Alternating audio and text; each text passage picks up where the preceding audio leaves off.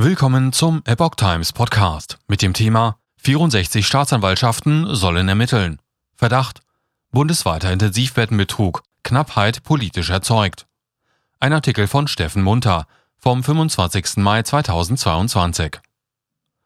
Wurden Intensivbetten künstlich verknappt? 64 Staatsanwaltschaften sollen bundesweit nach Strafanzeigen des AfD-Gesundheitssprechers Martin Sichert tätig werden. Es geht um Betrugsverdacht im Zusammenhang mit Corona-Ausgleichszahlungen an Krankenhäuser. Vor wenigen Tagen berichtete der gesundheitspolitische Sprecher der AfD-Bundestagsfraktion Martin Sichert über Twitter, dass er wegen Betrugsverdacht Strafanzeige bei 64 Staatsanwaltschaften im gesamten Bundesgebiet eingereicht habe. Darin gehe es laut dem Abgeordneten im Bundestagsgesundheitsausschuss um den Verdacht, dass Krankenhäuser künstlich die Zahl freier Intensivbetten reduzierten, um mehr Geld vom Staat zu bekommen. Im Detail geht es um 21 des Krankenhausfinanzierungsgesetzes, der die Ausgleichszahlungen für Krankenhäuser zum Inhalt hat, die laut Sichert ihre Intensivbetten zu 70 Prozent oder mehr ausgelastet haben. Doch offenbar gibt es Ungereimtheiten in den Abrechnungen. Diese waren auch dem Bundesgesundheitsministerium unterstehenden Robert Koch Institut im Januar vergangenen Jahres aufgefallen. In einem Prüfbericht des Bundesrechnungshofes zu Corona-bedingten Ausgaben des Gesundheitsfonds vom Juni 2021 heißt es unter anderem, das RKI äußerte gegenüber dem BMG im Mitschreiben vom 11. Januar 2021 die Vermutung, dass Krankenhäuser zum Teil weniger intensivmedizinische Behandlungsplätze meldeten, als tatsächlich vorhanden waren.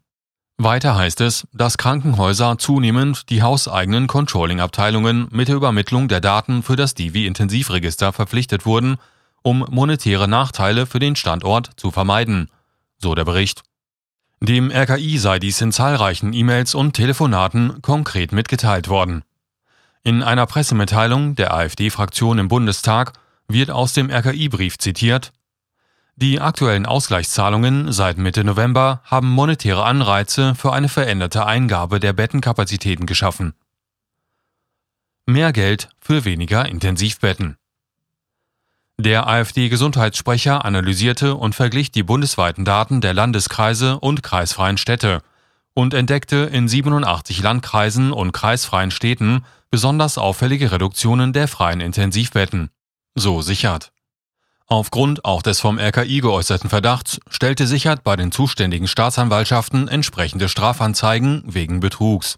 Zitat Bei Krankenhäusern und Kliniken in ganz Deutschland ist eine unerklärliche und plötzliche Verknappung der insgesamt verfügbaren intensivmedizinischen Betten ab November 2020 sichtbar.